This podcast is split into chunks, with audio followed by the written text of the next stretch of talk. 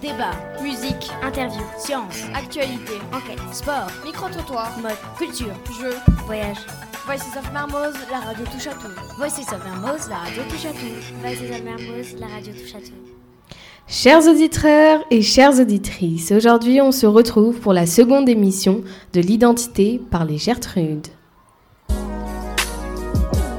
Bonjour, ici les Gertrude Alors aujourd'hui, on va aborder le sujet de l'identité personnelle.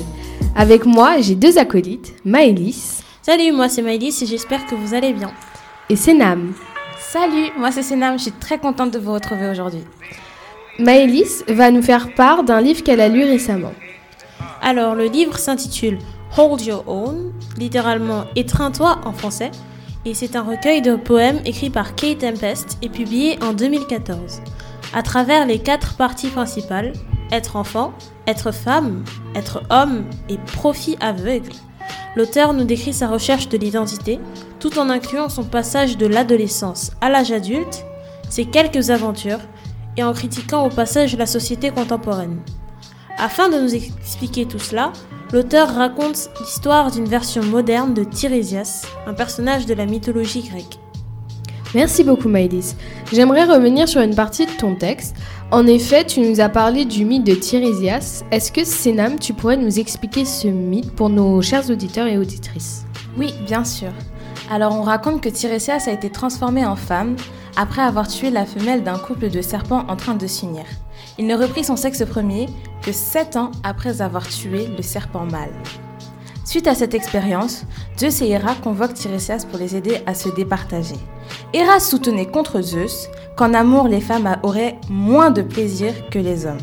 Tirésias affirma que l'amour donnait dix fois plus de plaisir aux femmes. Furieuse de voir qu'il avait révélé le secret de son sexe, Héra a rendu Tirésias aveugle.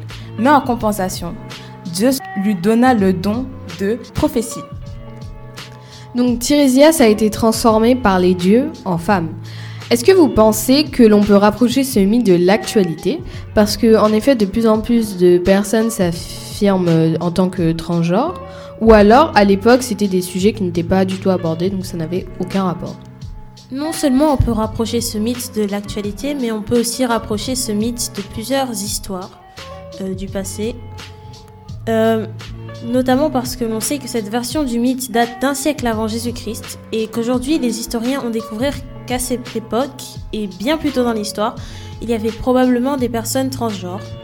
Justement, ils ont trouvé autour de la Méditerranée de nombreuses probables représentations artistiques de cette transsexualité datant de 9000 à 3700 ans, et nous avons même un empereur qui était possiblement transgenre, Elagabalus. En effet, cet empereur romain, mort en 222, préférait être appelé une dame plutôt qu'un seigneur, et a demandé une chirurgie de réattribution sexuelle, selon l'historien contemporain Cassius Dio, et de nos jours est considéré comme une première figure trans.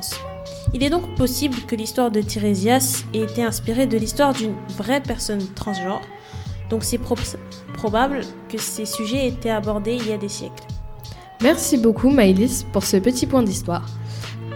En ce moment d'ailleurs sur les réseaux sociaux, euh, on peut voir l'apparition du nouveau pronom Yel qui est apparu dans le dictionnaire euh, français l'année dernière suite à de nombreuses demandes de certaines associations euh, qui ne se sentaient ni qui sentaient qu'il y avait le besoin de créer un nouveau pronom pour ceux qui ne se sentaient ni garçon ni femme. Qu'est-ce que vous pensez de ce débat? Euh, bah, je pense qu'il est important que tout le monde se sente représenté dans notre société. À l'époque, euh, ces sujets étaient parfois euh, ignorés. Et c'est vrai qu'on n'en a pas toujours parlé. Et qu'il fasse enfin euh, son apparition dans le dictionnaire, c'est très bien. Ça fait évoluer les mentalités. Ok, merci. Il y a quelques semaines, c'était la semaine de la lutte contre le harcèlement scolaire. Et donc, il y a eu beaucoup de sujets à propos des troubles du comportement alimentaire, mais aussi de l'harcèlement scolaire. Qu'est-ce que vous en pensez? Est-ce que vous pensez que justement le fait que ça devienne quelque chose de plus en plus visible sur les réseaux sociaux, euh, ça permet euh, par conséquent de réduire euh, le harcèlement ou pas du tout et c'est toujours la même chose? Alors c'est vrai qu'on parle de plus en plus de harcèlement ces dernières années et que les écoles font beaucoup de sensibilisation auprès des jeunes ainsi que les réseaux sociaux. Cependant, dans certains cas, surtout lorsqu'on parle de cyberharcèlement, les effets sont plutôt minimisés. Surtout parce que le harcèlement n'est pas toujours physique et qu'il existe de nombreuses formes, moins visibles, comme euh, les formes de harcèlement moral. Ok, très, très intéressant.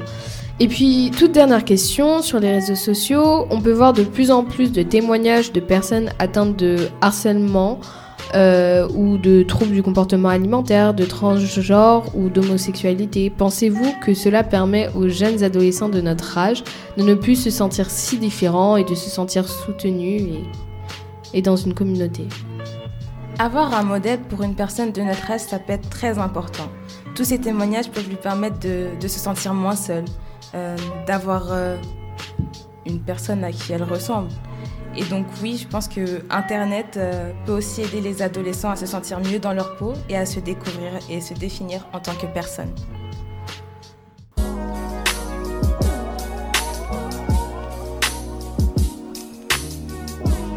A plus dans le bus pour un prochain épisode. Ce podcast a été réalisé par Senam, Elisa, Maëlys et bien sûr Marion à la technique.